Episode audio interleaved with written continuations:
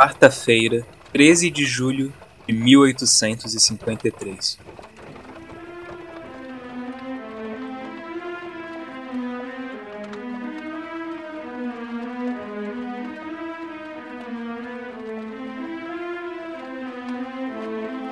O sol já está se pondo quando uma carruagem cruza os portões de Vila Beatriz, uma pequena cidade do interior do Rio de Janeiro.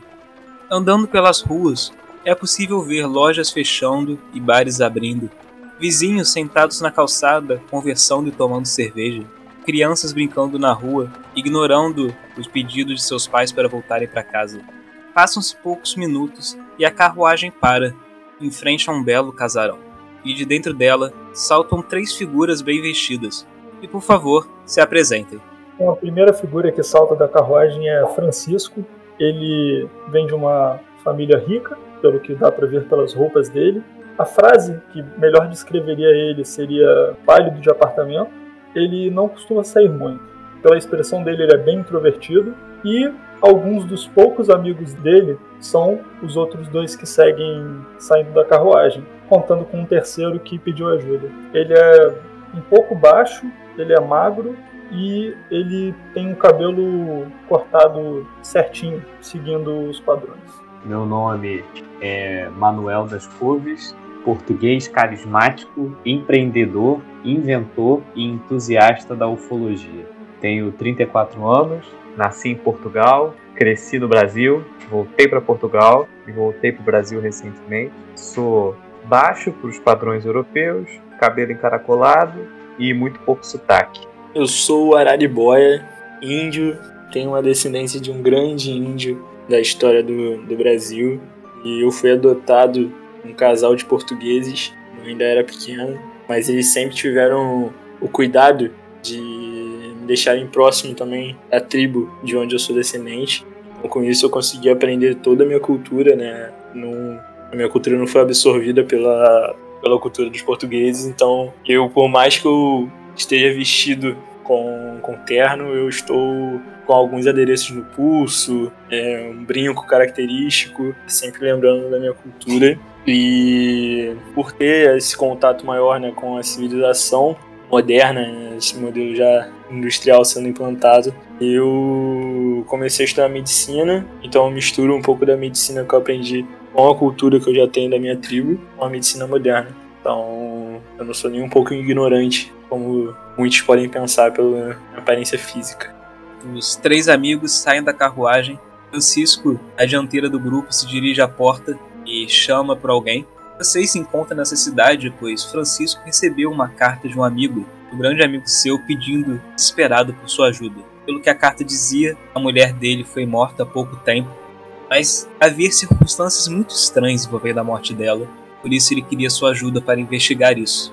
Após poucos segundos, a porta se abre e uma uma empregada abre a porta para você e faz sinal para que vocês entrem. Vocês entram lá, ela pega o casaco, o chapéu de vocês e logo vocês veem um homem de uns 20 e poucos anos também, saindo de um dos aposentos, se aproximando. Ele tem cabelo escuro, curto, uma barba já um pouco grossa. Você, Francisco, sabe que ele não costumava. Tipo, ele tá com uma aparência bem desleixada, que não era muito do feitio dele. Os olhos dele estão um pouco vermelhos também. Mas ele sorri quando vê você entrando. Ele fala: Ah, Francisco, é muito bom ver você. Ele se aproxima, estendendo a mão para apertar. E um detalhe importante que foi esquecido de mencionado, mas sabe, o nome dele é Roberto Araújo estendo a mão de volta. Eu aperto a mão dele, é um aperto bem fraco, eu não, tô acostumado a lidar com pessoas, mas eu falo, opa, vou perguntar se você tá bem, mas tô aqui para ajudar. Obrigado, obrigado. Ele olha para os seus amigos e agradeço muito a vinda de vocês também. Ei, vocês devem estar exaustos da viagem. Maria faz sinal para empregada e fala: A Maria levará vocês até seus aposentos podem relaxar um pouco, tomar banho. Logo nós serviremos o jantar e nós conversamos melhor no jantar. A Maria faz um sinal para vocês seguirem ela. Vocês têm alguma coisa que vocês vão querer fazer antes ou só vão realmente deixar as coisas lá. Como é que é essa, essa, essa casa aí? É grande, cara. Tipo, Mas é uma casa normal? sim, tipo, ela é bem. Vou virar pro nosso amigo Roberto Araújo, assim, com uma cara de. Tentando parecer não tão entusiasmado com a situação, pra não parecer escroto, né? Afinal, eu tô entusiasmado pra investigar a morte da mulher dele, isso seria bem escroto, né? Eu deveria estar bem com cara de triste. Perguntar, tipo assim, ah, é, senhor Roberto, você reparou alguma coisa esquisita nos últimos dias aqui perto da sua, da sua casa? Luzes estranhas, barulhos durante a noite? Ele olha pra você intrigado, mas. Não, eu não tenho reparado nada do tipo. A casa dele fica, tipo, num subúrbio, local afastado, ou fica meio no centro da cidade? É meio no centro da cidade. Então, do que tem bastante casa em volta e tal, não é afastado não, né? Sim, não, não é afastado, não. Outra coisa, a gente já sabe de antemão alguma coisa da circunstância da morte ou não? A gente só sabe que morreu e ele chamou. Ainda não. é. Ele falou pra vocês conversarem melhor no jantar. Que foi uma realmente uma viagem longa até lá. Então ele quer dar um tempo pra vocês poderem relaxar antes de irem esse assunto. Beleza. Eu vou aproveitar esse tempo pra tirar um cochilo, porque viagem me deixa zoado. Eu consigo observar alguma coisa fora do normal, assim, dar uma olhada. A gente, tá- ela foi sequestrada, ela foi assassinada? Qual foi a informação que a gente tem? Vocês só sabem que ela foi morta. Foi morta, mas então se ela sabe que ela foi morta, então sabe onde é que foi. Não, mas é que ele não falou nada ainda, cara. É, eu acho que a gente vai ter essas informações todas no jantar. Agora, Assim, eu não sei qual foi o motivo do Araribóia vir. Eu vim porque quando o nosso amigo Francisco falou que ela morreu em circunstâncias estranhas e estamos numa cidadezinha do interior, eu na mesma hora, entusiasta que eu sou da ufologia e de fenômenos sobrenaturais, cético como sou, fiquei interessado em investigar o caso. É, eu vim porque um amigo me pediu pra vir eu não, não recuso. Como eu sou um cara que não. Já é diferente da maioria das pessoas dessa época e sofre tanto preconceito, uma pessoa que é amigo é amigo de verdade. Né? eu recebi a carta, eu peguei as duas pessoas de confiança maior que eu tinha, achei que era um negócio esquisito, não estava preparado para a situação e trouxe pra vocês. Vocês então relaxam um pouco. Uma hora depois, mais ou menos, um pouco mais, vocês são chamados e a Maria leva vocês até a sala de jantar. Tem a mesa ali com lugar para cada um de vocês e pratos e tá cheio de comidas, carnes na mesa e tal.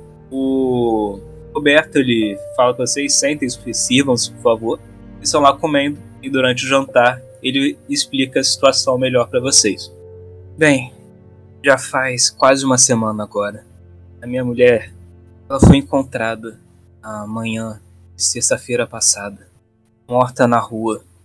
E, bem, o seu corpo estava completamente queimado, como se tivessem colocado fogo nela. Na quinta-feira ela tinha ido na casa de umas amigas e ia voltar tarde, então eu não, não esperei ela chegar para ir dormir, mas quando acordei ela não havia nenhum sinal dela e pouco depois eu descobri essa situação e como ela foi encontrada. Mas o que realmente é estranho mesmo é que ela não foi a primeira. Uma semana antes, também, na manhã de sexta-feira, um homem conhecido meu, o nome dele é Carlos, ele também foi encontrado morto do mesmo jeito, com o corpo todo queimado. Aparentemente, os dois eles foram mortos na, na noite de quinta-feira e não temos nenhuma pista, nenhum, nada, não sabemos o que pode ter acontecido. A população daqui é bem supersticiosa e as pessoas estão achando que isso é obra de demônios ou algo assim, eu não sei. O delegado ele não tá mexendo nem um dedo para investigar e descobrir o que aconteceu. E vê que a voz dele começa a dar umas engasgadas. Eu quero, eu quero descobrir quem é o responsável por isso. Eu quero justiça pelo que aconteceu, mas eu também sou preocupado. Amanhã já é quinta-feira de novo e se pode ser que mais alguém seja morto amanhã. As duas mortes foram no dia? Ou foram uma em cada quinta-feira? É, foram, tipo, aconteceu uma morte uma quinta-feira. Aí na semana seguinte, na quinta-feira seguinte, foi a mulher dele que morreu. Essa cidade ela é pequena o suficiente para que todos se conheçam?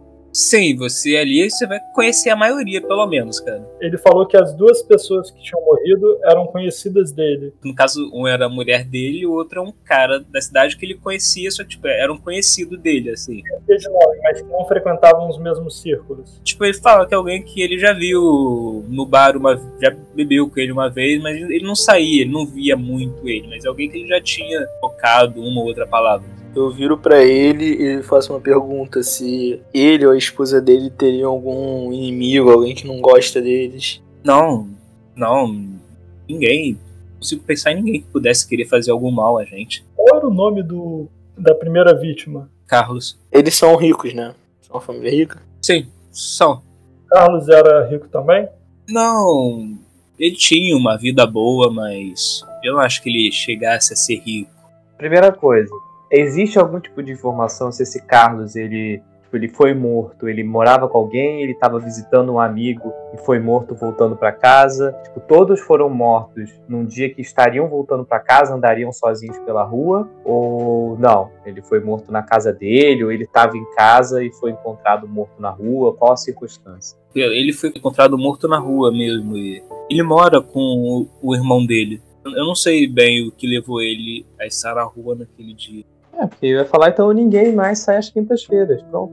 Resolvido o mistério. Acabou o caso, caso encerrado. Ou pode sair na quinta-feira. Com quem que eu posso arranjar mais informações, na sua opinião?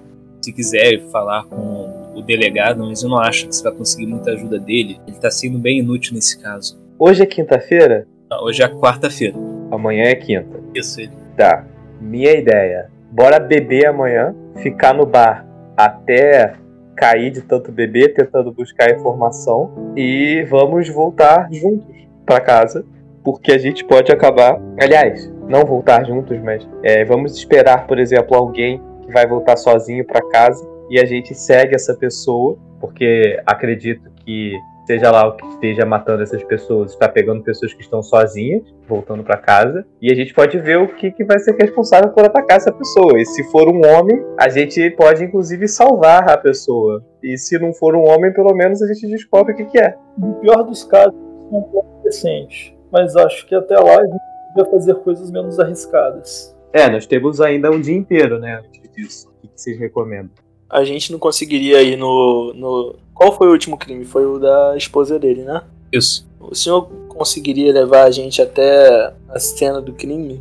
Sim, eu posso levar vocês, mas depois de quase uma semana, não sei se conseguirão encontrar alguma coisa lá, mas eu levo vocês sim. Eu acho que a gente devia bater um papo com esse advogado. Advogado? Advogado não, delegado. Ah tá. O delegado parece suspeito. Eu acho que talvez o, o corpo forneça alguma pista também. Porque fala que ah, morreu queimado, mas como assim? O que, que gerou isso? Tem várias formas, né, de alguém queimar. É, eu acho que assim, se esse delegado for uma pessoa minimamente informada, ele vai saber de que família eu faço parte quem são as pessoas chegadas à minha família e talvez ele seja um pouquinho mais receptivo. Se tiver alguma coisa a falar também, né? Porque ele pode ser só um cara incompetente que não consegue resolver um caso um pouquinho diferente do que acontece numa cidade pequena como essa. Eu proponho que a gente vá na cena do crime. É, eu acho que a gente tem três coisas para fazer: falar com o delegado, ver se a gente consegue acesso aos corpos e ir pra cena do crime.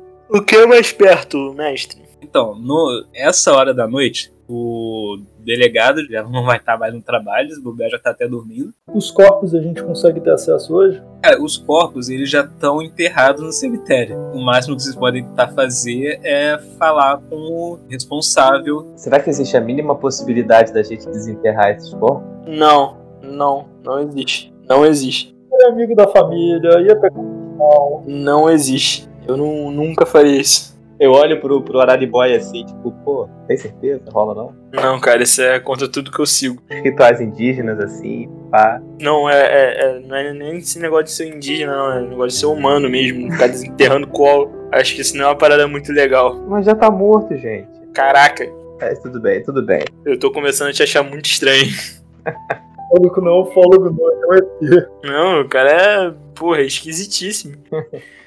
Mas tudo bem, cara. Não sou de julgar ninguém, não. Só não quero fazer isso.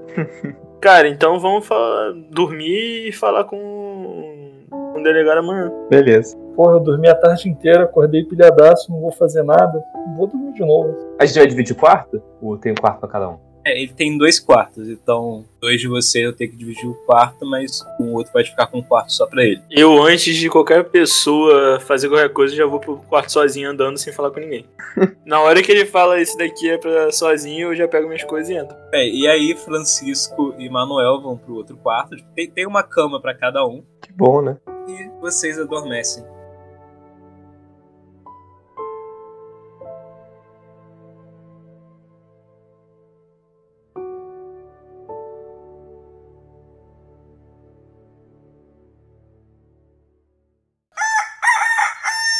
Vocês acordam de manhã com a luz do sol adentra o quarto de vocês. Vocês chegam até a escutar um galo cantando.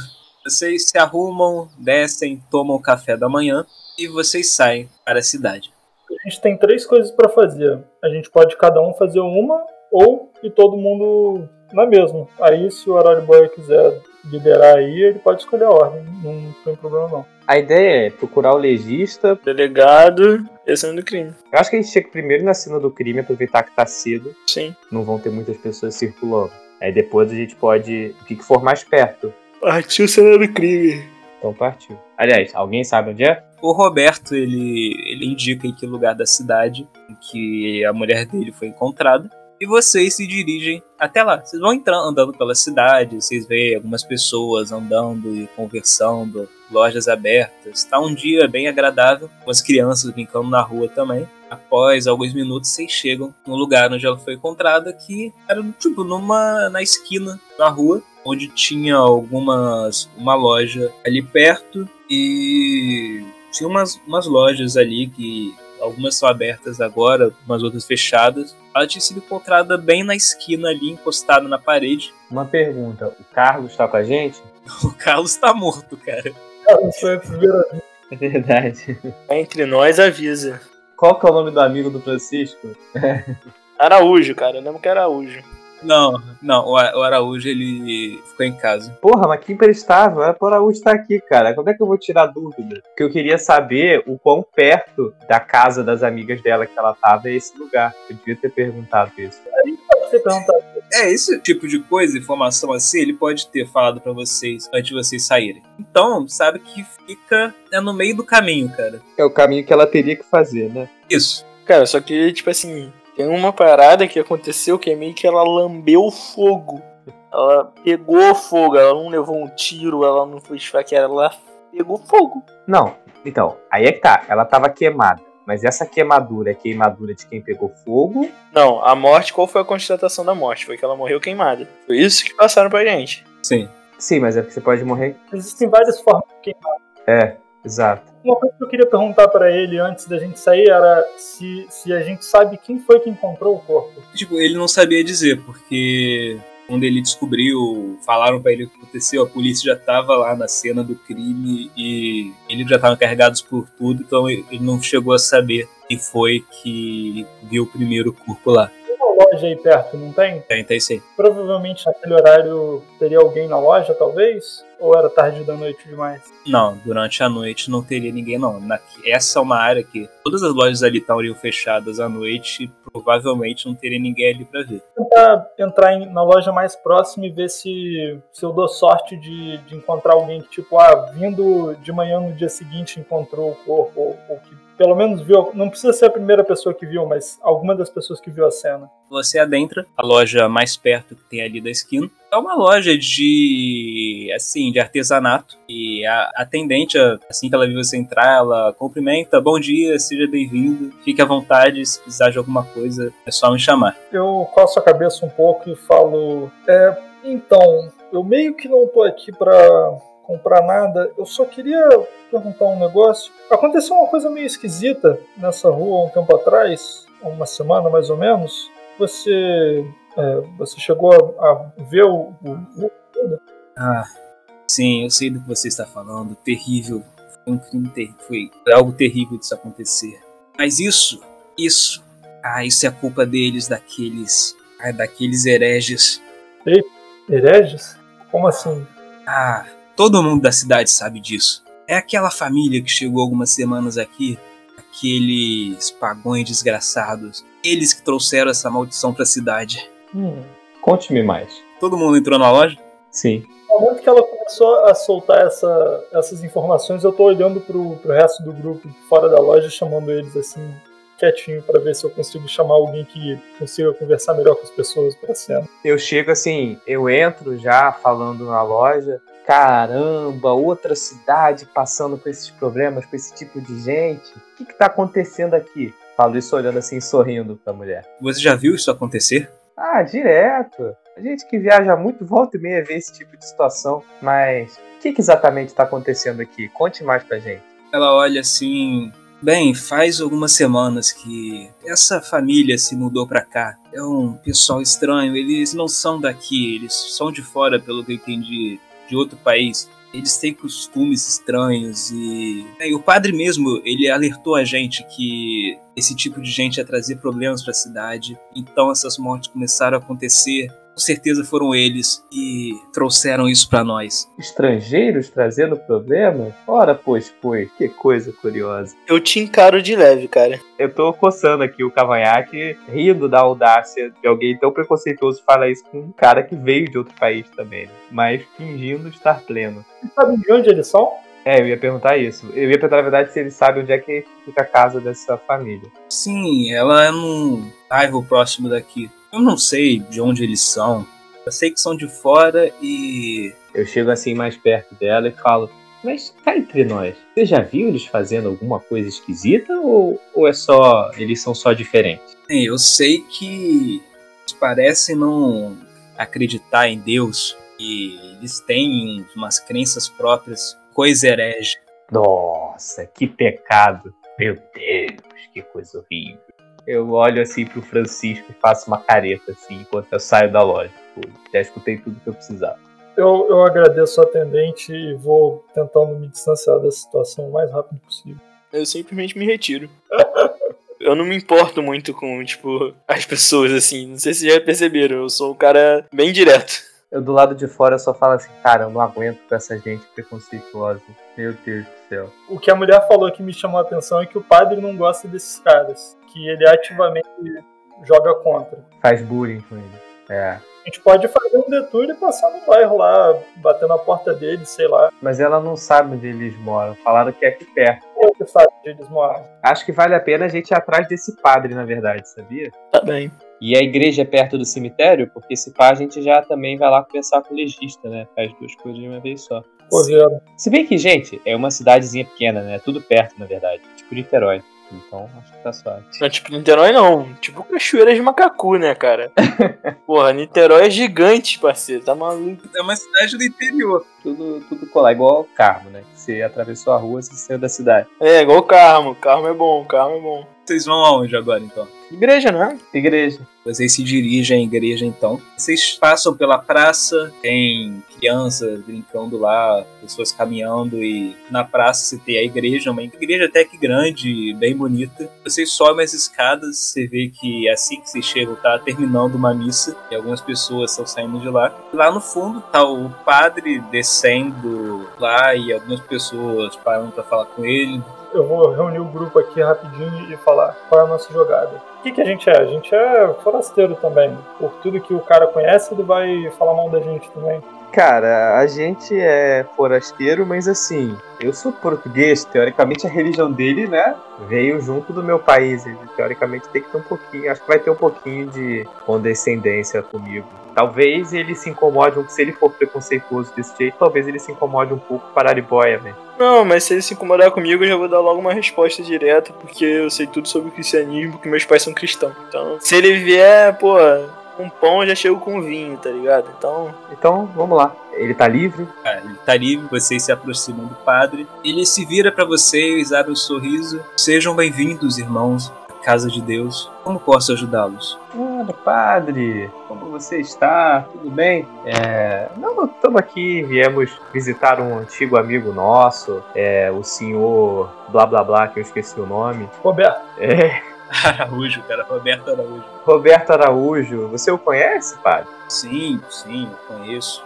Araújo é um homem de fé, padre? É, como são quase todos aqui da cidade. Ah, ele costuma vir às missas de domingo? Sim, sim.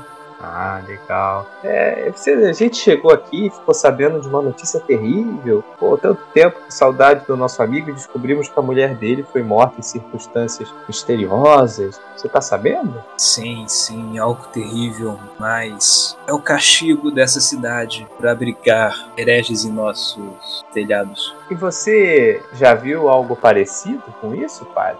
Bem, eu conheço as histórias, eu sei o que os castigos que nos reservam se desrespeitarmos a palavra do Senhor. Hum. Como vocês devem, imagino, ter ficado sabendo, é a segunda pessoa cada morta desse jeito. Pois é. Isso aconteceu pouco depois que aquela família, os Waltons, chegarem aqui. Acredite no que eu digo, a filha deles carrega uma maldição. E ela é responsável por essas mortes. Há pessoas aqui que vão testemunhar que viram algo nessa, nas noites dessas quintas-feiras.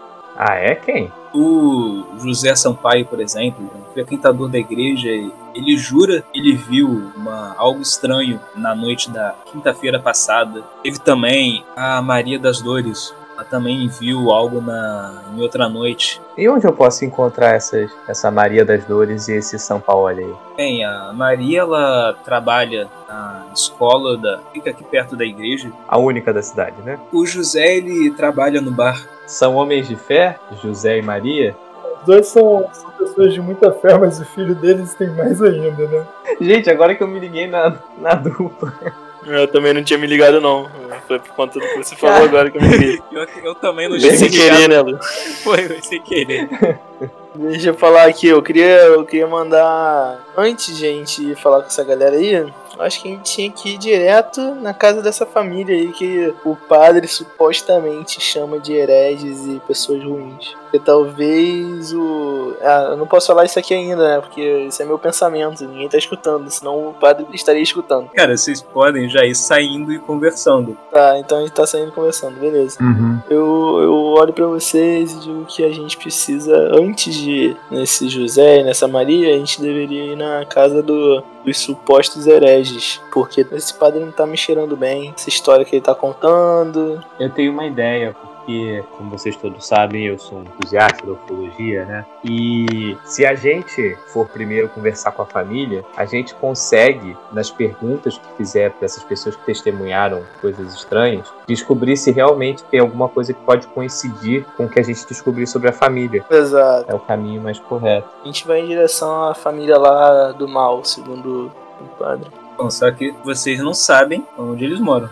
Então a gente volta ali pro padre e fala assim: Padre, a gente gostaria muito de saber onde é que essa tal família citada por você. É, onde é que é a localização da casa deles? Quais são as intenções de vocês com eles? Padre, com todo respeito ao senhor e à sua fé, não foi essa a minha pergunta. Não se responde pergunta com pergunta. Eu tô saindo da igreja. Agora faz um teste de coração para ver de que forma ele vai encarar a sua resposta. É o seguinte, esse teste, como todo teste no jogo, vai ter que jogar um dado de bravura, um dado de seis lados, e um dado de mistério, e subtrair o valor do de mistério do de bravura, e somar isso com o seu atributo, que no caso é coração. Como você foi um pouco grosso com ele, e você é um forasteiro ainda na cidade, vamos dizer que o desafio é um. Se o seu resultado nos dados for um ou maior, você tem sucesso. Então joga aí os dados. Um. Ele olha pra você assustado, ele recua um pouco. Ah, que seja. A casa fica no bairro vizinho. Ele dá, fala pra vocês o endereço, a localização, como chegar lá. Dá pra vocês irem andando em algumas 20 minutos a meia hora, vocês devem chegar lá. Tá bem, antes de sair eu só falo assim: Paz de Cristo, Padre. E faço sinal da cruz na frente dele e saio. Bem, vocês saem da igreja então e vão andando. Eu olho pro índio só e fico, caraca, esse aí é brabo. Bem, vocês vão andando por uns 20 minutos, um pouco mais. Vocês chegam na casa indicada pelo padre. É uma casa humilde, sabe? Não é muito grande, mas. Então, antes, antes de a gente ir, eu gostaria de saber se vocês acham uma boa ideia, na verdade, só um entrar. Ou dois entrarem e um ficar do lado de fora, sem a galera saber que tem um de, de scout, sabe? Uhum. Qual de vocês quer ficar? Eu, eu gostaria de entrar. Qual é a ideia com isso? A ideia com isso é que a gente não chega de bondão na cara dos outros, entendeu? Duas pessoas eu acho que assusta menos do que três. Acho que podia ir eu e tu, então. Seria uma boa. Pode ser. Eu vou ficar do outro lado da rua, vou encontrar um ponto na calçada que dê para sentar legal e vou fingir que eu tô. Fingir não, vou ficar esboçando no meu caderninho, vendo o entorno. Se eu pegar algum detalhe importante, vou ficar de vigia. Então vamos, vai, bate aí na porta. Bati. Ah, um minuto depois a porta abre. Tem um, um homem que tá atendendo você. Ele é alto, cabelo meio castanho, a barba rala, um olhar meio cansado. Bom dia, como posso ajudá-lo? Eu tô sorrindo assim. Opa, tudo bem? Eu sou novo aqui na cidade e queria conversar um pouco com pessoas que, assim como eu, também. Aí eu forço um pouco o sotaque, tá? Eu com um pouquinho de sotaque português. Porque eu reparei que as pessoas aqui dessa cidade não parecem ser muito bem, se abrir muito com pessoas que vêm de outros países. E eu fiquei sabendo que você também veio, é verdade isso? Tem. Entre, entre. Ele abre a porta para vocês. Vamos tomar o café e podemos conversar melhor. Opa, adoro café. Então eu entro amarradão. Eu agradeço né, a hospitalidade e entro. Eu percebo ele me olhando estranho. Não, ele olha. Não, por favor, entra, pelo amor de Deus. Não me deixa fazer. Não, eu entrei, eu entrei, pô. Só que eles me, eles me olham com naturalidade. Você percebe uma leve desconfiança no olhar dele, tipo, pros dois, mas ao mesmo tempo ele parece que ele tá querendo ser simpático com vocês. Mas é um olhar igualitário, não é um olhar tipo assim, esse índio. Não, não, é desconfiança pros dois, porque tem duas pessoas estranhas entrando na casa dele. Entendi. É curioso que ele chama pra entrar, né? Esse cara é meio bipolar, claramente. Você vê que ele tá tentando ser simpático. Entendi. Fecha a porta, ele leva você até a sala, ele indica um sofá para vocês sentarem. Descreve a sala, como é que é esse lugar? É pequena, a sala é bem pequena. Tem um sofá, uma mesinha feita sofá, tem uma mesa jantar em um canto, O que, que tem na mesa? tem uma toalha. Uma toalha. Tem uma estante com alguns livros nela. Algum livro eu conheço, assim, olhando rápido? Cara, não tem nada de estranho entre os livros, não. Entendi. Tem duas portas, ele passa por uma delas, que vocês veem, parece dar na cozinha. Pouco depois ele volta com uma bandeja com três xícaras, ele coloca na mesinha, ele, ele senta, ele pega uma cadeira e puxa e senta nela, vocês estão no sofá. Ele começa a tomar um café também. Aí, vocês são de fora da cidade, certo? Eu tô tomando meu café primeiro. Ele parece um pouquinho mais aberto agora, mais confortável depois de receber a gente, ou ainda não? A expressão dele continua a mesma. Bom, falar então. Qual é o nome dele? Eu esqueci. Vocês não sabem. Ah, então eu me apresento. Eu falo, "Ó, desculpa, entrei na sua casa, tô tomando do seu café e não me apresentei. Meu nome é Manuel das Couves, como você pode ver, também não sou deste país. E esse aqui é o meu amigo Araribóia. Oh, muito prazer, senhor.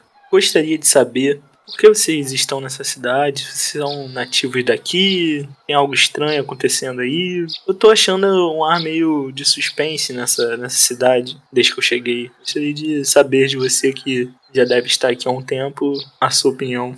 Ele abaixa a xícara, o olhar mais cabisbaixo. Tem pouco tempo que nós chegamos aqui também. Eu, minha mulher e minha filha, mas a cidade não nos recebeu muito bem. Vocês ficaram sabendo de algo? É, por... Não, na verdade não. Eu te corto.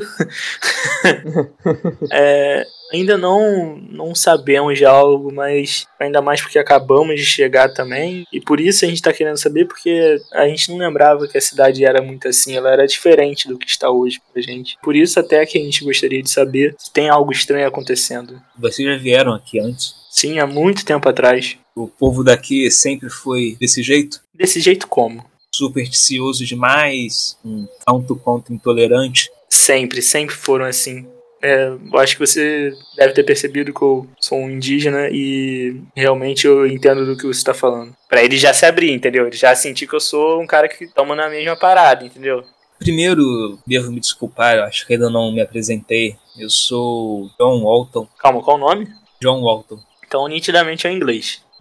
Meu pai, ele veio da Inglaterra pra cá vai, algumas décadas já. Eu era bem novo na época e acabei crescendo aqui. Ele tinha uma religião própria de povos antigos na Inglaterra. Ele não acreditava no que a igreja pregava e encontrou um caminho nessas religiões que são consideradas pagãs ele acabou passando isso para mim e a minha mulher acabou se tornando adepta também e consequentemente nossa filha nós tivemos que nos mudar para cá há pouco tempo eu acabei perdendo o emprego que eu tinha na cidade nós não tínhamos como ficar lá e procuramos um lugar mais acessível, que fosse tranquilo, arranjamos essa casa aqui, mas eu vejo agora que isso foi um erro. Acessível financeiramente, né? Porque em termos de acessibilidade, essa cidadezinha aqui é o fim do mundo, hein, meu filho? Pelo amor de Deus. Ele dá um, um sorrisinho, é, você tem razão.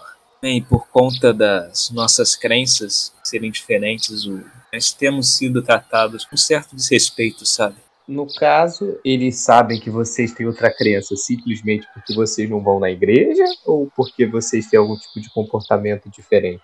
Não ir à igreja foi como começou, né? Mas dizer que algumas conversas e tal, eles perceberam que nós acreditávamos numa crença diferente da deles e isso não foi algo bem aceito. Você faz o que da vida? Só de curiosidade, já que você veio pra cá porque perdeu o emprego na cidade.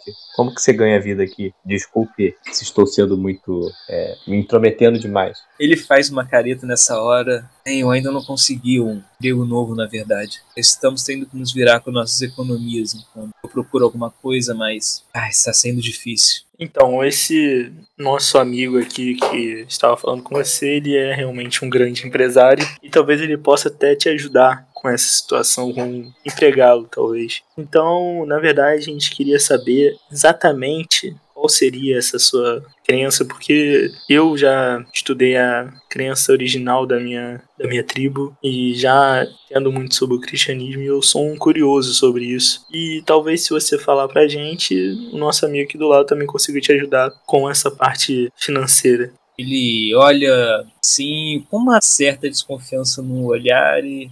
Eu não sei, nunca ele dá um sorriso. Não, não fez muito bem a nós falar sobre nossas crenças até o momento. Eu olho pra ele assim e falo, amigo, você já ouviu falar das indústrias couve? Então, vem da minha família. Eu sou o Manuel das couves. E a gente está expandindo a infraestrutura ferroviária brasileira aqui para o interior do estado e provavelmente vai passar uma, uma malha ferroviária aqui próxima. Essa cidadezinha aqui eu confesso que é meio fim de mundo, mas nas cidades aqui vizinhas, facilmente eu consigo que você comece a trabalhar para ajudar nos negócios. A gente vai precisar de bastante gente, então fique tranquilo, nós somos apenas turistas como você e estamos tentando ajudar um amigo nosso num problema, então pode se abrir e o máximo que vai acontecer é nós darmos boa risada. Eu sou um cara que acredita em ufologia, então você tá falando com o cara certo para se abrir aí.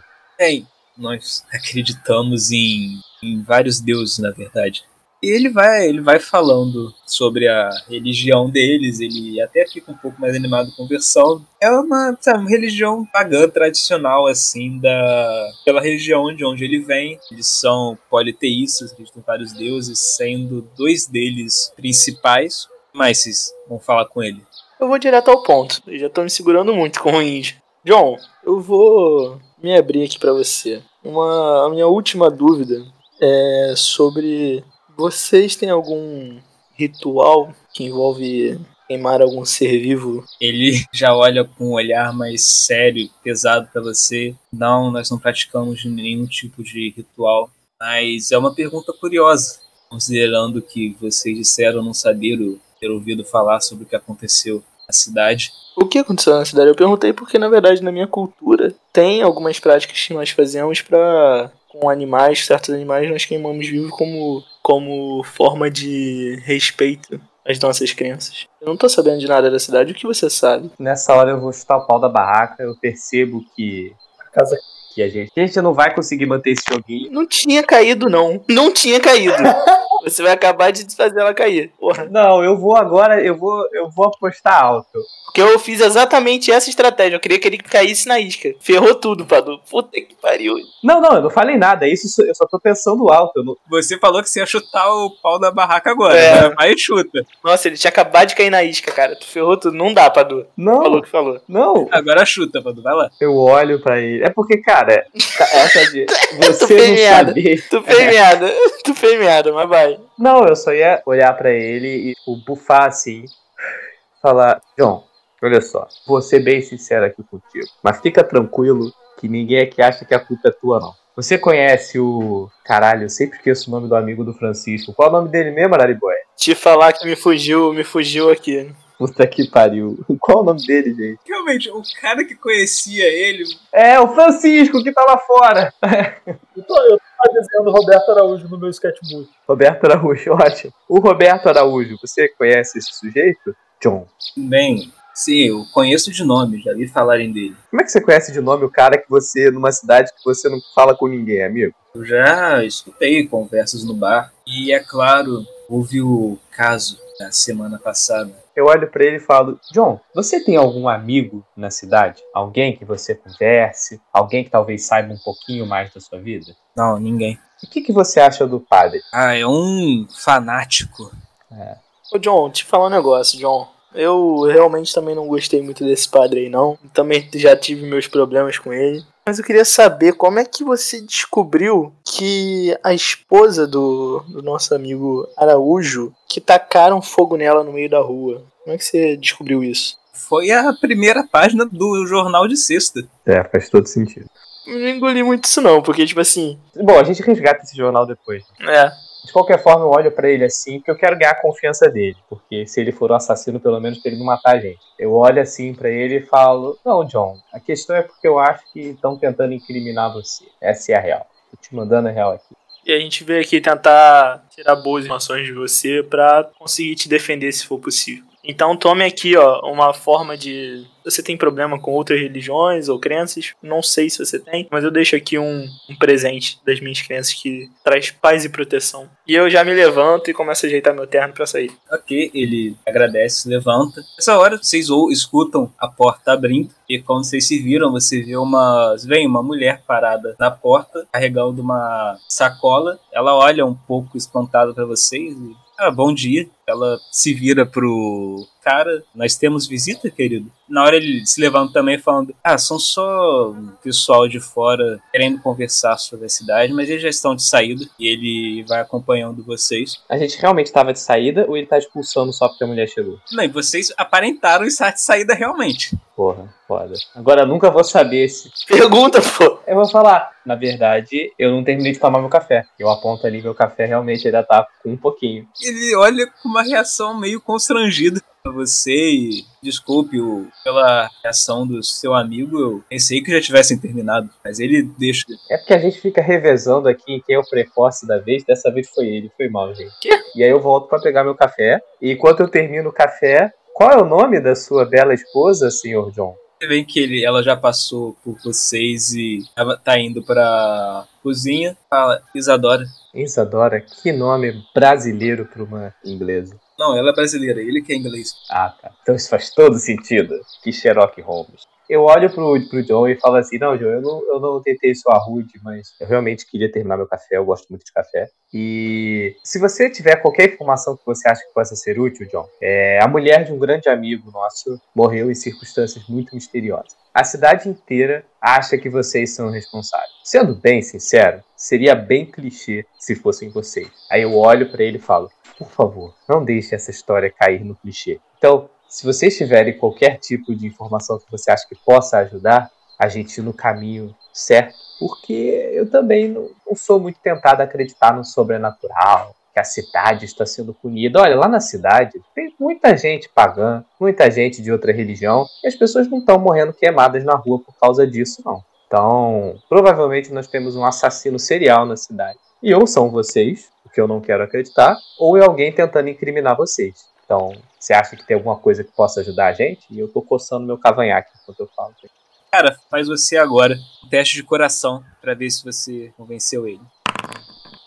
Ele relaxa um pouco ouvindo suas palavras. Olha, amigo, eu não sei o que está acontecendo aqui, mas nós não temos nada a ver com isso. Mas por algum motivo eles estão nos culpando. Você vê que ele, a mão dele se fecha mais firme. As pessoas estão achando que a minha filha é um monstro e que está matando eles e realmente eles são só um bando de supersticiosos intolerantes. Eu interrompo ele, estendo minha mão e boto uma mão no ombro dele. Eu olho no fundo dos olhos dele e falo: Eu acredito em você, John. Vai ficar tudo bem. Nossa, eu, eu, eu visualizei essa cena. Só que na verdade a minha intenção nem era cumprimentar ele, era na verdade tentar olhar pra cozinha pra ver o que tinha na sacola da mulher dele. Eu consigo? Faz um teste de. Faz um teste de coragem, cara. É dois. Ok. Você consegue ali, enquanto isso, você olha em direção à cozinha. Tipo, você olha bem pela quina, pela quina, você vê ela tirando as coisas da sacola. E você vê ela tirando coisas de mercado, cara. Um saco de farinha, um saco de açúcar. uma manteiga. Ai, ai, ai. E você não vê nada de estranho. Ela parece que ela só tava fazendo compras mesmo. Então eu termino falando, uma pena a gente não ficar pro almoço. e saio. Vocês deixam ele, então, ele, ele ainda fica. Vocês percebem que ele dentro ficou um pouco na porta observando vocês. E depois ele deu as costas, fechou a porta, entrou de novo. Sigo vida normal. E é isso. Eu acho que eles são inocentes. Eu já abro o jogo pra galera. Eu acho que na verdade tem alguma coisa realmente fora do óbvio que seria incriminar eles, como o nosso glorioso Playboy de Portugal sinalizou pra gente. É, e na verdade a gente tem que tentar olhar e investigar mais o padre. O padre tinha falado que a filha deles era um monstro. Vocês descobriram alguma coisa dela? Nada demais, cara. Ele só tem uma crença diferente. Cara, eu sou a favor de a gente começar a tentar investigar o padre. Que é muito estranho você é, acusar uma pessoa ou uma família dessa forma. Ah, e tem uma coisa também que coloca um pouquinho de pimenta nesse alho. É. Nossa, Eu não sei de onde eu tirei esse ditado. você inventou, cara. Pensa comigo. Que tipo de pessoa que você acha que é mais fácil? É, assim, a gente vai ter que pegar o corpo pra ver, mas se não tiver sinais de resistência, de luta corporal, isso vai ser um bom indicativo pra gente, porque quando o assassino é alguém conhecido, alguém que você não espera que vá te matar, isso facilita que você mate a pessoa sem resistência. Então pensa, tanto a mulher do nosso amigo, que eu insisto em não lembrar o nome, quanto o senhor Carlos, estão voltando para casa no meio da noite. De repente se assustam, oh meu Deus, aparece a figura do padre na frente dele. E eles ficam, ufa, nossa, é só você, padre. O padre se aproxima, amigável, usa daquela figura que todo mundo conhece e plau, matou. Ninguém oferece resistência, porque não é um estranho no meio da noite É, com certeza.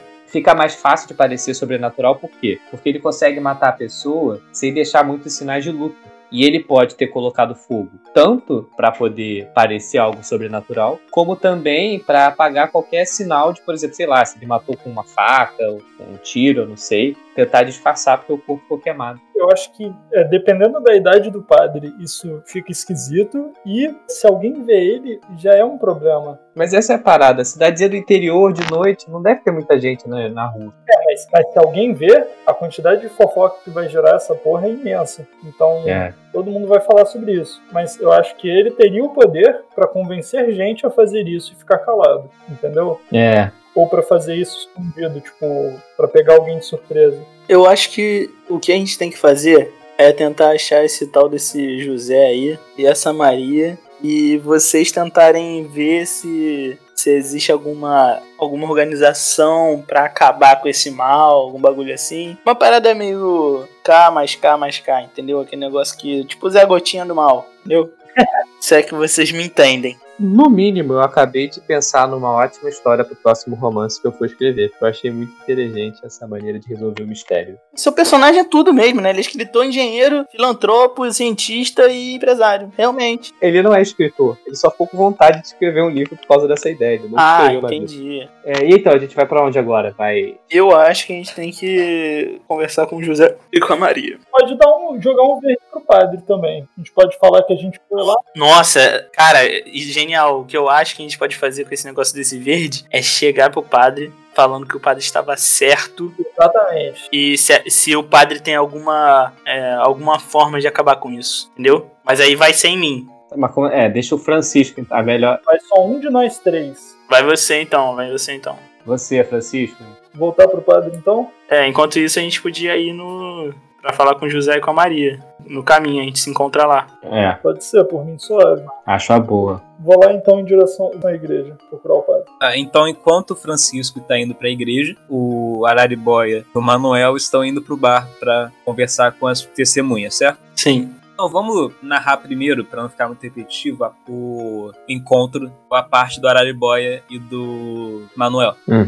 Araribóia e Manuel, tempo depois, chegam no bar, no principal bar da cidade. Tá quase na hora do almoço já, mas ainda tá um pouco vazio o bar. Tem um cara limpando o balcão do bar e tem um outro sentado numa mesa e não tem mais ninguém lá não. E esse sentado na mesa é o José, né? Vocês não sabem. Eu cutuco assim o Araribóia pra ir comigo, já que o Araribóia é parrudo. Aí eu já eu sento assim na mesa, folgadão do lado do sujeito, e falo: E aí, José? Como é que estão as coisas? Pô, eu acho que você deve estar me confundindo. Meu nome é André. Ih, gente. Ih, rapaz. Eu pego ele na hora e falo, desculpe meu amigo, ele está um pouco alterado já. Você sabe onde é que eu do José, André? Não pega no meu pé. Meu Deus, ele não para de falar. Não pega no meu pé, ô André. E aí, você sabe onde é que tá o José? Ele olha assustado com você, ele aponta o dedo pro balcão e pro cara que tá no balcão. Ah, ele trabalha no bar, é verdade. Tinha essa informação esquecida. Eu bato na mesa assim.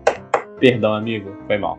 Eu vou em direção ao balcão. Falo, José, meu amigo. Pena que eu não posso meter o caô de que bebi com você outro dia, né? Porque você tá só trabalhando aqui. E aí, tudo bem? Oi, boa tarde, tudo bem? Vocês já estão funcionando? Sim, o que deseja? Vê uma caneca de cerveja aí, por favor. Tudo bem? Ele puxa uma caneca debaixo do balcão, pega uma garrafa, tira na caneca, te entrega.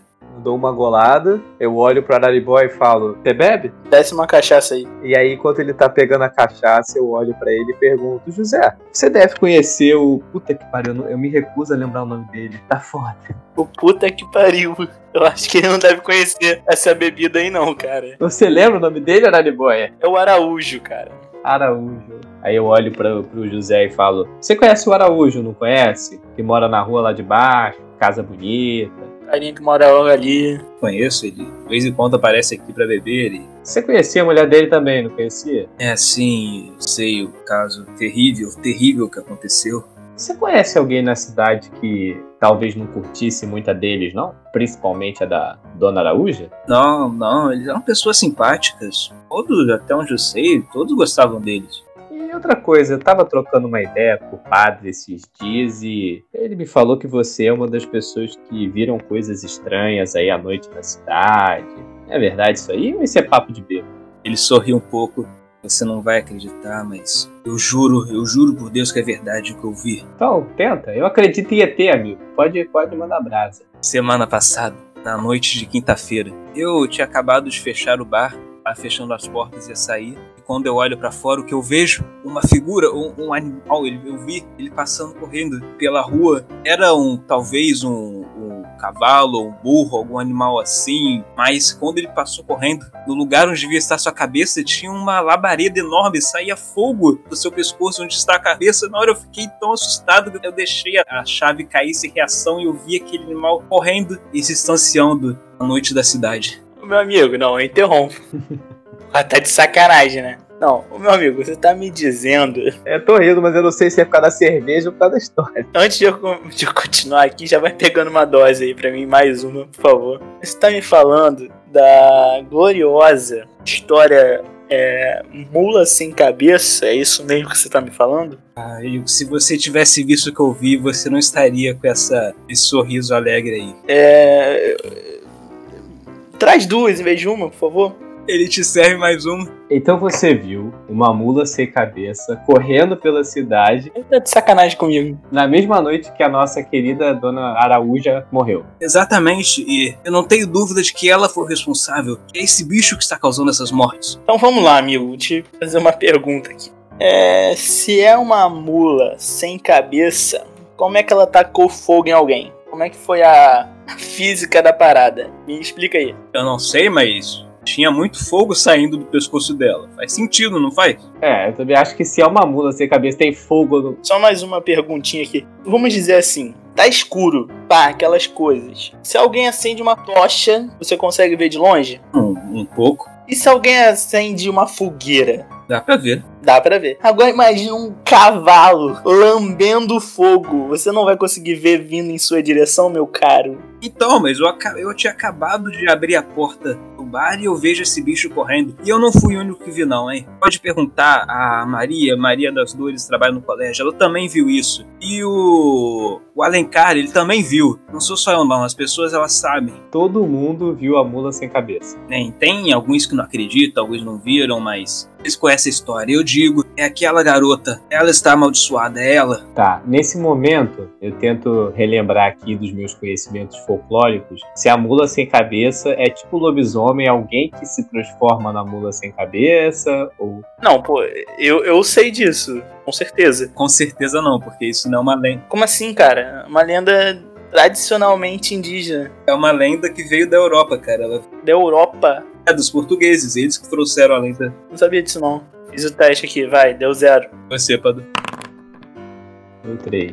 Então sim, cara, vocês sabem que a lenda da mula sem cabeça dizem que é uma mulher que é amaldiçoada e se transforma em uma mula sem cabeça nas noites de quinta-feira. Eita porra. A história, a lenda, ela diz isso.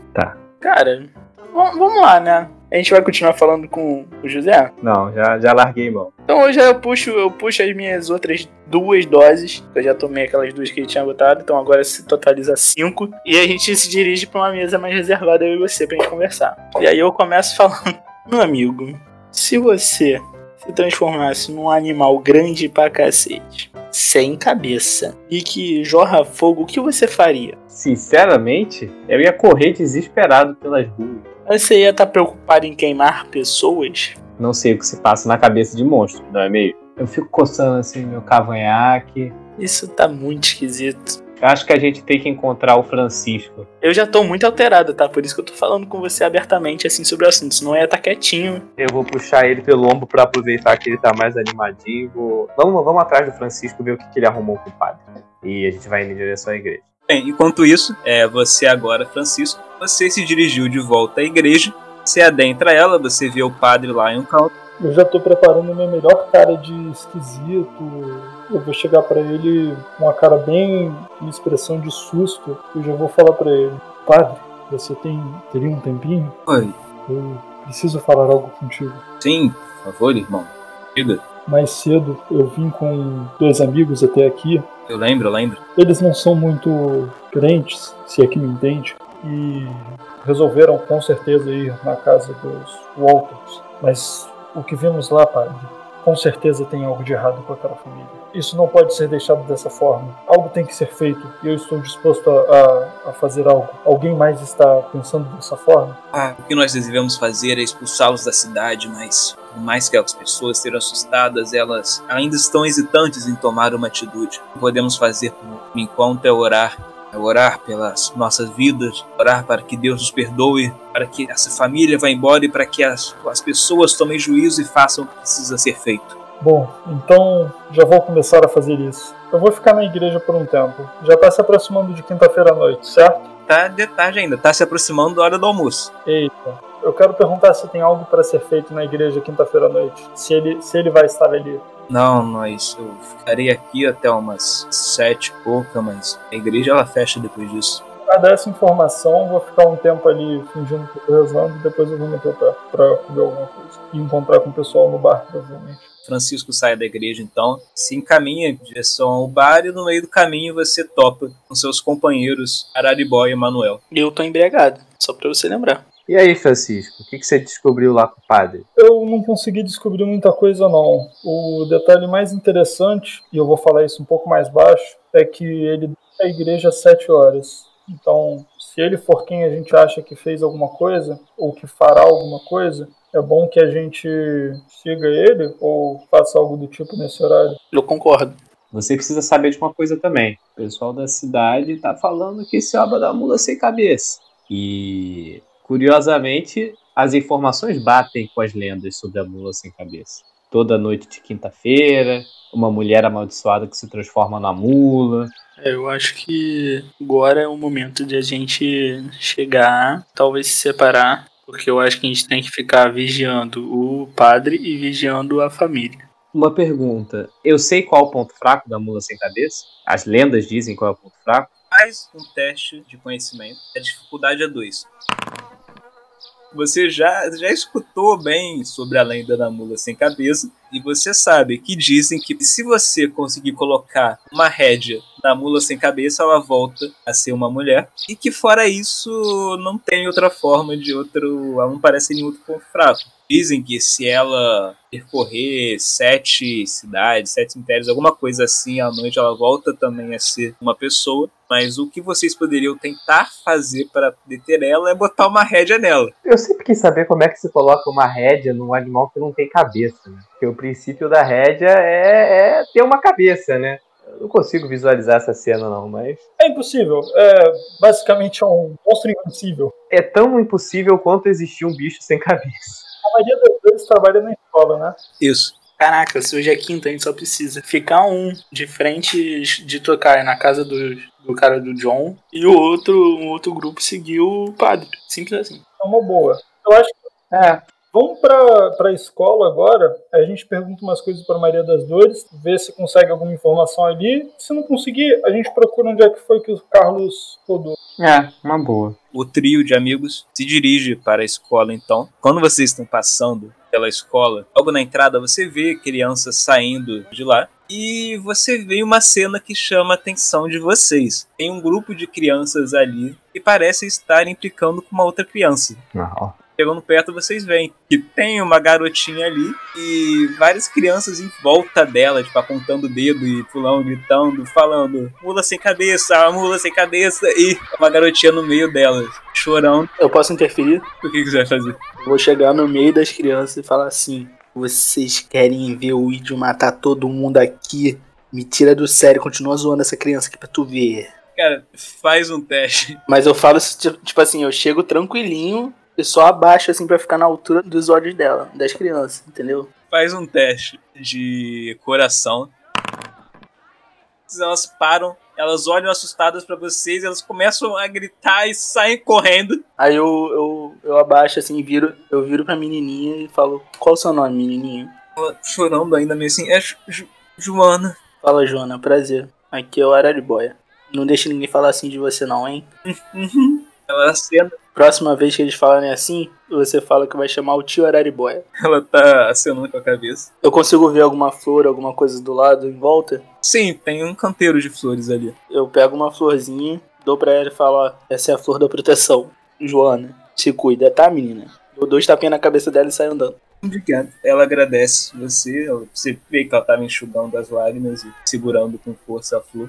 O que eles vão fazer? Eu não sei o que que a gente foi fazer aí, pra começar. A gente foi conversar com a Maria das Dores, a professora. Eu vou entrando na escola, vou, vou atrás da, da mulher. Entra aí, eu vou ficar do lado de fora porque eu quero ficar tomando cachimbo da paz. Eita porra. Ninguém vai entrar comigo, não? Eu vou sozinho? Eu entro, eu entro junto. Então, Francisco e Manuel adentram a escola e perguntando lá, vocês descobrem que a Maria das Dores é uma coordenadora de lá. Vocês vão até a sala dela e ela recebe vocês. Ah, boa tarde, senhores, como posso ajudá-los? É, então, dona Dolores. A gente viu, a gente viu aqui que tem uma conversa com você sobre nós somos amigos de um dos mais influentes homens desta cidade, mas confesso que ficamos aqui incomodados com uma situação que nós acabamos de presenciar na entrada da escola. As crianças tirando sarro de uma menininha sozinha Ai, essas crianças.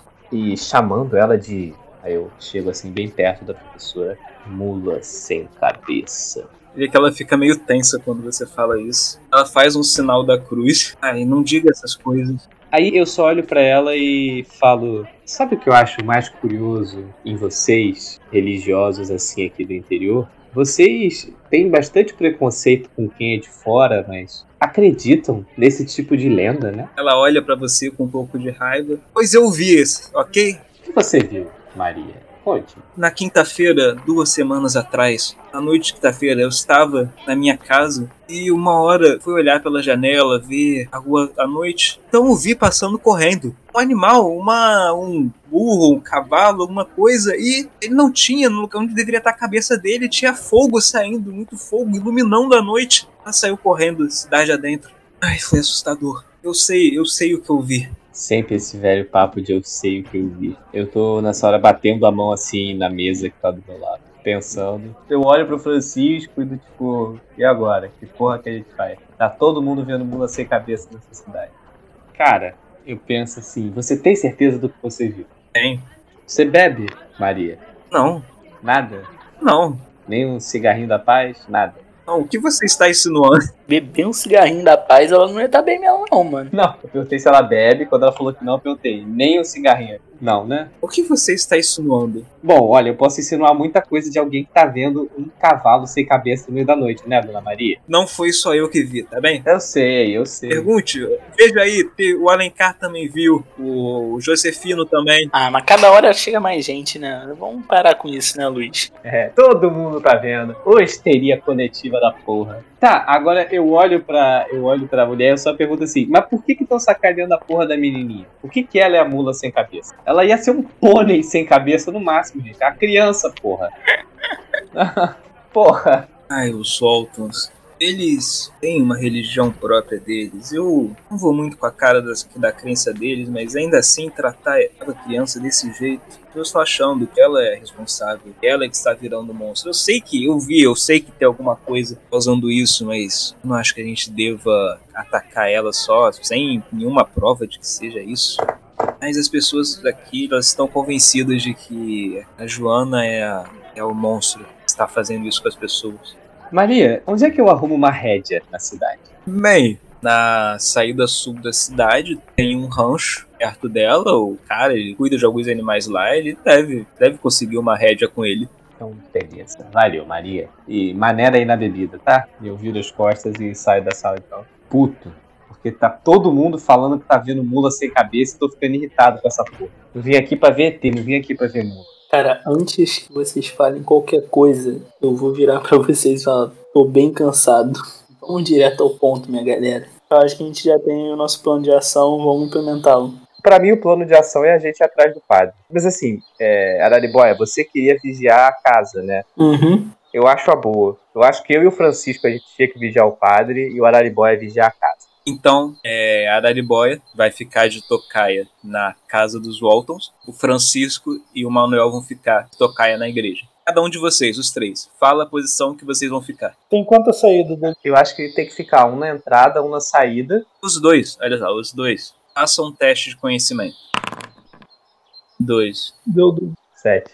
Vocês descobrem três entradas na igreja. Tem a grande entrada em frente a ela, tem uma entrada à esquerda dela e tem uma outra entrada, uma entrada menor, mais escondida atrás da igreja. Hum. Qual é a posição de vocês vão ficar lá? Vou ficar na lateral dessa saída dali, de trás. Fico na, na mesma lateral que ele, só que voltado perto da entrada, de forma que eu consigo enxergar ele, só que a gente tá vigiando entradas diferentes. Beleza. Vocês, o trio, passa o resto do dia planejando o seu esquema, o plano, para pegar o culpado.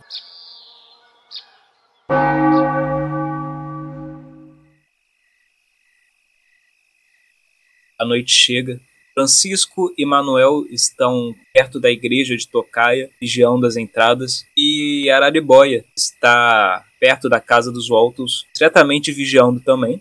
Noite vai adentrando. Quando já deu umas 10 horas da noite, vocês dois que estão em frente à igreja, Francisco e Manuel, veem uma figura de preto saindo do portão de trás da igreja. Vocês não conseguem reconhecer quem é, vem que está todo vestido de preto, e ele vai seguindo em direção a uma rua lá da cidade. Eu vou seguindo, tentando sempre ficar na encolha de maneira que ele não perceba que tem alguém atrás. O padre não tinha saído ainda? Não, eu não vi o padre sair ainda não. Eu vou ficar, se eu sair. É, faço o sinal para ficar e eu vou atrás desse cara. Então, Manuel vai seguindo a figura de preto. Agora você vai ter que fazer uma série de testes. São, vão ser três testes, na verdade, que é melhor de três. Você tem que ter sucesso em dois deles. É teste de coragem. Isso é você tá tentando seguir o cara. Vai lá, primeiro teste. Zero. Já falhou. Porra, boa. Tá. Agora o terceiro e último teste. Eita. Bem, você, Manuel, vai seguindo a figura de preto. Ela vai passando por ruas, esquinas e becos. E uma hora você vira uma esquina aí, a figura não tá mais lá. Ela sumiu. E você, Araribóia, você está de tocaia na casa dos Waltons e de repente você escuta um relinchar no meio da noite. Não, aí eu já tô acreditando. Aí eu já tô acreditando. Parou o que eu tô acreditando em tudo. Você começa a escutar o som de cascos. Parece que tá vindo de alguma, algumas quadras de onde você tá. Eu vou atrás, na tocaia. Você tá andando discretamente. Quando você vira a esquina, você vê a rua que deveria estar escura de repente sendo iluminada e uma figura saindo na sua direção e você vê algo que parece ser um cavalo, um burro, uma mula galopando na sua direção, mas você vê claramente que é onde deveria estar a cabeça do bicho. Está saindo uma labareda enorme de lá e o bicho está indo na sua direção. Tá indo, tá indo. Cara, faz um teste de coragem. Ok, o bicho tá indo na sua direção, você tá assustado, mas só que vendo aquela figura que vê que ela tá quase chegando, você recobra consciência no momento, você pula pro lado e o bicho, a mula, ela passa por você e segue correndo rua dentro. E pouco depois você vê ela sumindo lá longe. Não, eu vou correndo atrás. O cu trancou. Caralho, você vai atrás do bicho? Vou, cara. De meu. Você vai correndo, você vê que ela parece ter seguido em direção ao centro da cidade. Enquanto isso, Manuel, você perdeu o rastro lá da figura, o que, que você vai fazer? Eu volto pra igreja, como um cão arrependido, com o rabo entre as pernas. Você volta, você encontra Francisco. Morto? Não, ele tá ali, cara. Ah tá, que susto. Você encontra Francisco, caralho, você morreu. Não, você chega, Tá, eu encontro Francisco. Eu tá, e aí? Eu perdi o cara. Foi mal. bem, vocês estão ali pensando no que fazer, e vocês começam a escutar o som de cascos. Tem algum bicho vindo a galope aí. Eu só dou os tapinhas no ombro do Francisco e falo: E aí, Capitão 7? O que, que você me diz? Olha, eu vou, eu vou ver que porra é essa. Vou bem da na linha da calçada pra não ficar no meio da rua, mas eu quero ver, eu quero procurar pra ver se é o meu. O som tá vindo na nossa direção. Eu vou ficar no mesmo lugar que tocaia que eu tava antes pra observar o que tá vindo. Mas não vou ficar no meio do caminho, não. Ah, e o Francisco tá indo em direção ao som, né? Também pela beirada pra não ficar no meio da rua. Você vai andando, o som vai aumentando, o som de casco vai aumentando, e pouco depois você vê a longe a escuridão se iluminando, você vê se aproximando uma figura quadrúpede, um cavalo, uma mula, correndo na sua direção. E você vê claramente que no lugar onde deveria estar sua cabeça, há uma labareda enorme saindo do seu pescoço. Jogo meu, meu livrinho de caderno de anotações pro alto, move pro alto também e tô saindo correndo pro outro lado. E você, Manuel, você primeiro vê Francisco correndo desesperado com as mãos pra cima, e pouco depois você vê uma mula correndo atrás dele, uma mula que no lugar da cabeça tem fogo, muito fogo saindo. E ela está agora correndo na direção onde você está. Os dois façam um teste de coragem agora. Dificuldade é um. Rodei. E você? Boa, garoto! Manuel, vendo aquela cena, ele não pensa duas vezes, ele corre pro lado. Mas Francisco, ele não é tão rápido assim. A mula alcança ele e ela tromba em cheio com o Francisco, que é jogado longe.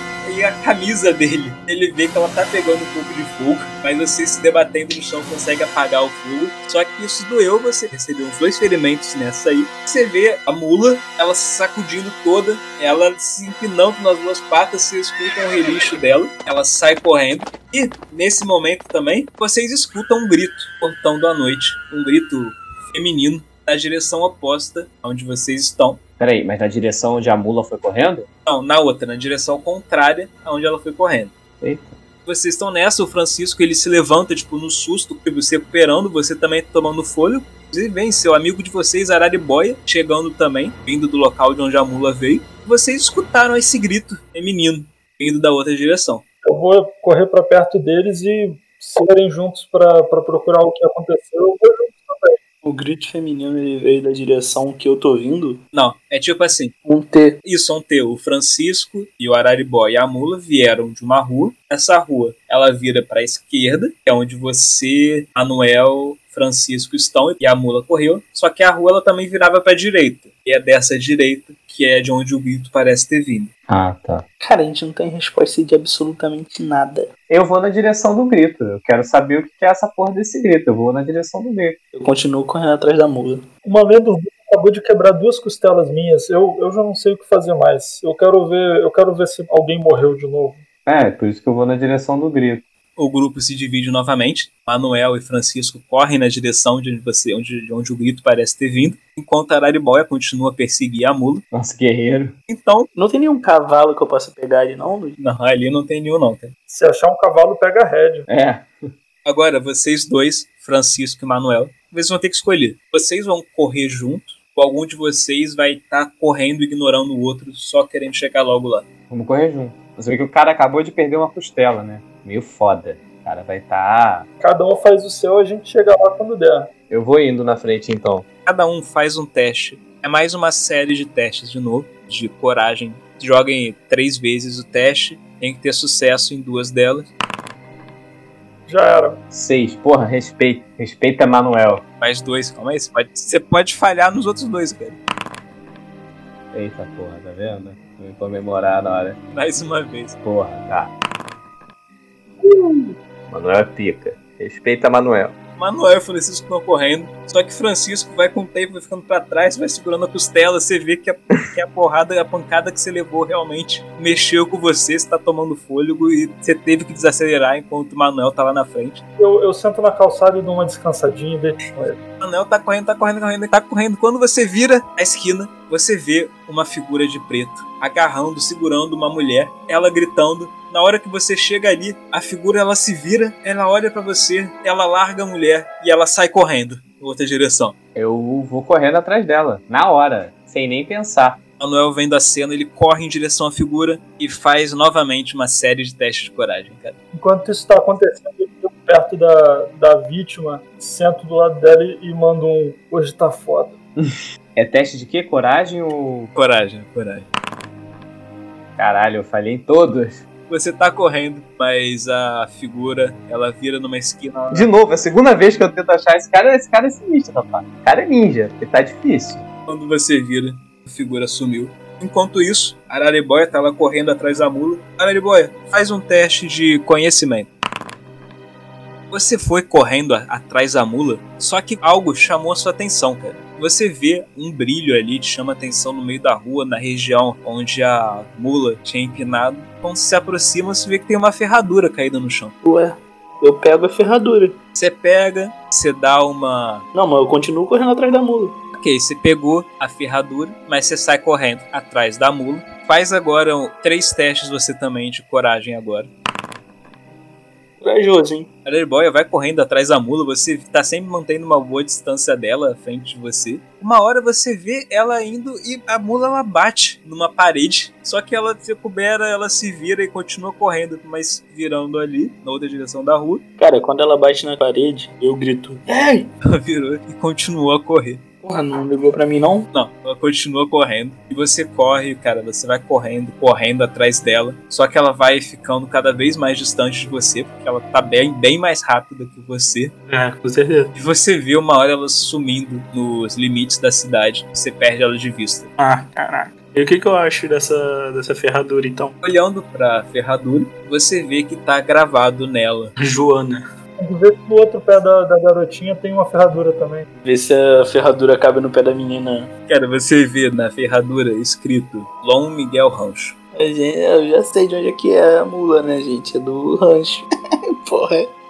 Capitão óbvio. Cara, eu tô perdido ainda. Não, cara, você já perdeu o cara, você voltou pro Francisco e pra mulher. Tá, eu volto pra galera pra reunir com eles então. Vocês estão lá, os dois estão tentando acalmar a mulher, e logo vocês veem a Araribóia se aproximando de vocês. Um físico de um leão, né? Então, minha opinião é a seguinte: eu, não sei ainda da ferradura. Então, na hora que o, que o Araribóia chegar, eu só vou falar que na hora que a gente escutou o grito, tinha um cara atacando essa mulher. E pra mim, na hora, ficou muito óbvio que essa pessoa ia matar essa mulher e depois ia queimar ela e ia falar que foi culpa da mula sem cabeça. Mas claramente era um homem mascarado que estava matando a mulher e não a mula. Só que eu não consigo explicar ainda de onde apareceu a mula. A ferradura é do rancho do cara, entendeu? A gente tem que ir lá, pô, ver qual é disso daí. Beleza, a mula deixou cair uma ferradura, o que claramente não pode ser uma mula sem cabeça, porque mulas sem cabeça não teriam ferradura, né? Não é meio? Não sei. Isso não consegue explicar como é que a porra da cabeça do cavalo tava pegando fogo, porque eu vi com muita clareza que não tinha uma, uma cabeça, mas eu acho que a gente desvendou esse mistério aqui, né? O problema é, quem era esse cara mascarado? Ele saiu da igreja. Então a gente tem duas coisas agora. A, a gente tem que ir pro rancho e teria que ir atrás do padre, mas o padre tá. Obviamente que ele não vai voltar pra igreja agora, né? Cara, a gente vai ter que ir pro rancho. Agora. Agora porque a gente vai ver qual o cavalo que tá sem ferradura. A gente vai descobrir que é mula sem cabeça. É verdade. É isso. Vambora, partiu o rancho. O grupo vai então andando em direção à saída sul da cidade, como vocês ficaram sabendo mais cedo. Tá bem escuro o local, mas tem a luz da lua permite vocês andarem ali. Vocês saem da cidade, vocês estão pisando em terra já, e vocês veem uma luz ao longe. Vocês se aproximam e vocês veem um rancho que havia sido dito. Vem que tem uma casinha lá dentro com a luz acesa. Tem uma outra fonte de luz ali no meio também iluminando um pouco o local. O que, que vocês vão fazer? Eu vou direto onde os cavalos estão. Vocês estão andando ali. Araribóia vai se aproximando do estábulo. Os outros dois vão seguir ele. Sim. Bem que a luz do estábulo também tá acesa, tem uma luz saindo lá de dentro. Vocês começam a escutar vozes quando vocês vão se aproximando. Todo mundo faz um teste de conhecimento. Qual é o nível de desafio? É dois, dois dá. Tô conseguindo. No meio do caminho você pisa em alguma coisa e você vê, olhando pra baixo, que tem um saco uma espécie de saco nos seus pés, com uma corda amarrada na ponta dele frouxa. O saco tá todo negro e você sente o cheiro de fumaça de queimado saindo dali. Abri o saco para ver o que tem dentro. Ele não tem nada. Na verdade, ele tipo, já estava aberto. A corda ela parecia estar amarrada nele, mas tipo tava presa nele, só que ele tava frouxo, dava para abrir. O saco em si, ele tá todo queimado por fora. Por dentro não, por dentro ele tá bem intacto. Vocês sentem o cheiro de queimado saindo dele, mas a corda tá meio queimada também, mas fora isso não tem nada. Vocês continuam, passam por ali, vão se aproximando do estábulo e vocês escutam duas vozes conversando. Na verdade, elas estão discutindo, vindo de dentro do estábulo. Eu vou ficar quietinho tentando escutar o que eles estão falando. Bem, bem silencioso. Manuel, que estava ali se aproximando do estábulo, pode fazer um teste de conhecimento.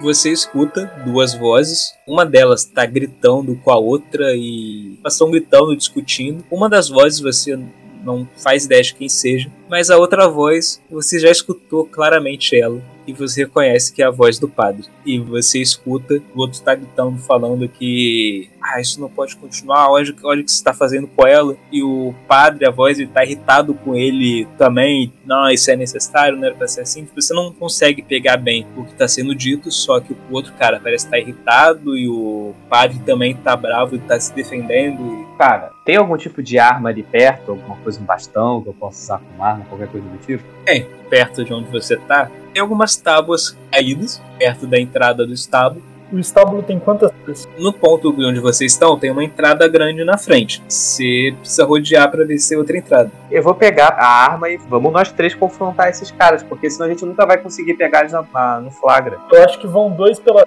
e outro dá a volta, caso tenha saído por. Eu vou dar a volta, eu vou dar a volta. Vou pegar uma tábua aí também, vou preparar parar minha costela quebrada por um tempinho. Eu posso fazer algum procedimento médico nele, o mestre? Cara, você tem um ponto de causa que você pode gastar para usar a sua característica lá de medicina. Então vou fazer isso. Você pega as ervas que você carrega, você tem uma bolsa com primeiros socorros, aí você pega as ataduras, as ervas, você passa pela costela dele, você bota umas coisas ali para aliviar com a dor, você dá umas remédios para ele tomar, e você, Francisco, se sente melhor. É recomendável que você não faça muito esforço, mas você vai conseguir agir ali. Tá anestesiado, né, meu parceiro? É isso aí. O que vocês vão fazer então?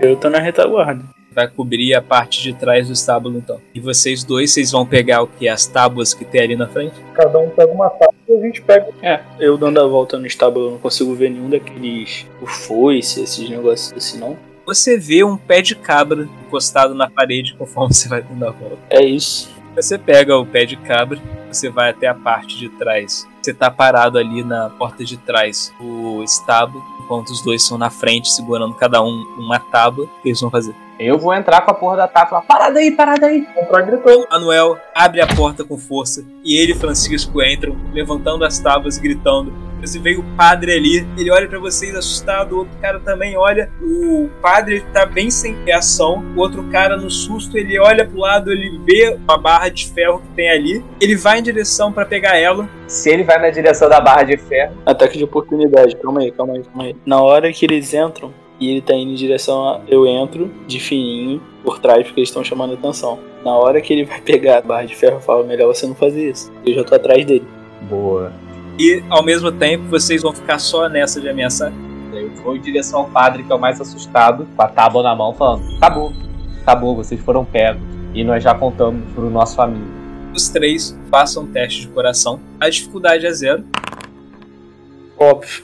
Três. Eu tô com menos um. Dois. O cara que você chegou ali, ele olha para você, você fala isso. O cara ele olha com raiva, ele vai e pega a barra de ferro do mesmo jeito e levanta e você vai ser o primeiro que ele vai atacar. Então você pode escolher o que você vai fazer. Você vai tentar acertar ele primeiro ou se você só quer desviar. Não, eu vou tentar acertar o joelho dele. Então faz um teste de coragem aí. Dificuldade 1. Caralho, Araribóia. Você vai para acertar ele com o pé de mas o cara, ele é mais rápido e acerta a sua cabeça. Caralho, a cabeça? Você cambaleia para trás, levando um de ferimento. O padre, ele levanta os braços para cima, ele se afasta, ele tá totalmente, tipo, rendido ali. E vocês veem o amigo de vocês sendo agredido. Eu vou na mesma hora na direção dele, com a barra em punho. E falo, que porra é essa? Eu tô vigiando o padre, eu não vou tirar o olho. Se ele tentar fugir, eu vou dar uma tabuada nele. Só que eu vou aproveitar que ele tava atacando o outro, ele tá virado pro Araribóia, eu vou pegar ele no. De costa. Contra a reação dele, é ataque de oportunidade. Vai lá, faz um teste de coragem, dificuldade zero. O cara tá distraído, então ele nem vê você chegando por trás, ele só sente o impacto da tábua nas costas dele e ele vai ao chão, desmaiado. O padre, ele cai de joelhos no chão com as mãos fechadas e fala: Piedade, favor, piedade. Piedade, tu é um assassino, filho da puta, mas não é piedade. Enquanto isso, você, você vê que tem uma mula ali que tá presa numa corda, ela começa a se agitar e fazer barulho e se empinar toda. Vê que ela tá bem assustada. Mas ela tem cabeça. É. Sim, é uma mula normal. Eu falo, rapaz, ei, você é nossa mula sem cabeça. Olhando ela, você vê que ela tem uma marca de. Ela tem alguns pelos dela que estão queimados. Caraca. Porra, eles botam cima da cabeça da mula e queimam a parte de fora do saco. Caraca, agora tudo faz sentido. Eu vou questionar o padre, que porra é essa? Eu só estava tentando livrar nossa cidade do mal. Ah, é? Matando pessoas de bem da cidade, seu merda? Era o mal necessário para livrá-la do verdadeiro mal que chegou aqui. Pera aí, aí eu vou interferir. Com todo respeito, padre, mal necessário, eu vou dar um chute na costela dele. Você quer se vingar pela costela, né? Ai, tá doendo pra caralho. O, o índio ajudou bastante, tá dando pra aguentar, mas. Porra, eu fui atropelado por uma mula. mano. Você fala isso, escuta a mula relinchando. Aí você vai você dá o chute na costela do padre, que ele cai no chão gritando de dor. Eu vou nocautear o cara. Vou pegar a tábua e dar a mesma porrada que eu dei no outro, eu vou dar nele, já que ele tá inofensivo ali. Nocauteei ele. Você acerta o padre com a tábua e ele desmaia. O, o Araribóia tá desmaiado? Não, não, ele só tá com uma dor de cabeça. Porra, cabeça dura pra caralho.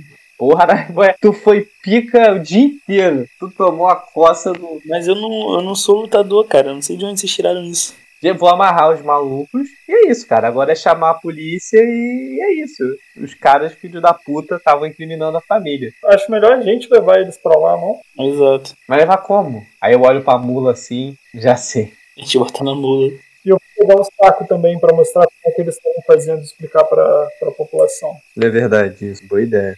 Vocês levam a dupla até a delegacia. Eles são recebidos. O cara que tava lá atende vocês. Eles têm que ficar esperando o tempo lá até o delegado aparecer. Ele fica meio cético a princípio, não acreditando que logo o padre saía fazendo essas coisas. Mas o parceiro dele, o cara do rancho, confessa tudo. O delegado não vê nenhuma escolha além de prender o padre. No dia seguinte, logo toda a cidade está sabendo do ocorrido e de quem era o verdadeiro responsável pelo que aconteceu. Vocês são recebidos de volta na casa do Araújo. Ele agradece muito vocês, ele fica feliz por o responsável estar na cadeia agora. Vocês passam mais um dia lá na casa para descansar, se recuperarem antes de deixar a cidade. E assim se encerra os causos de uma cidade amaldiçoada.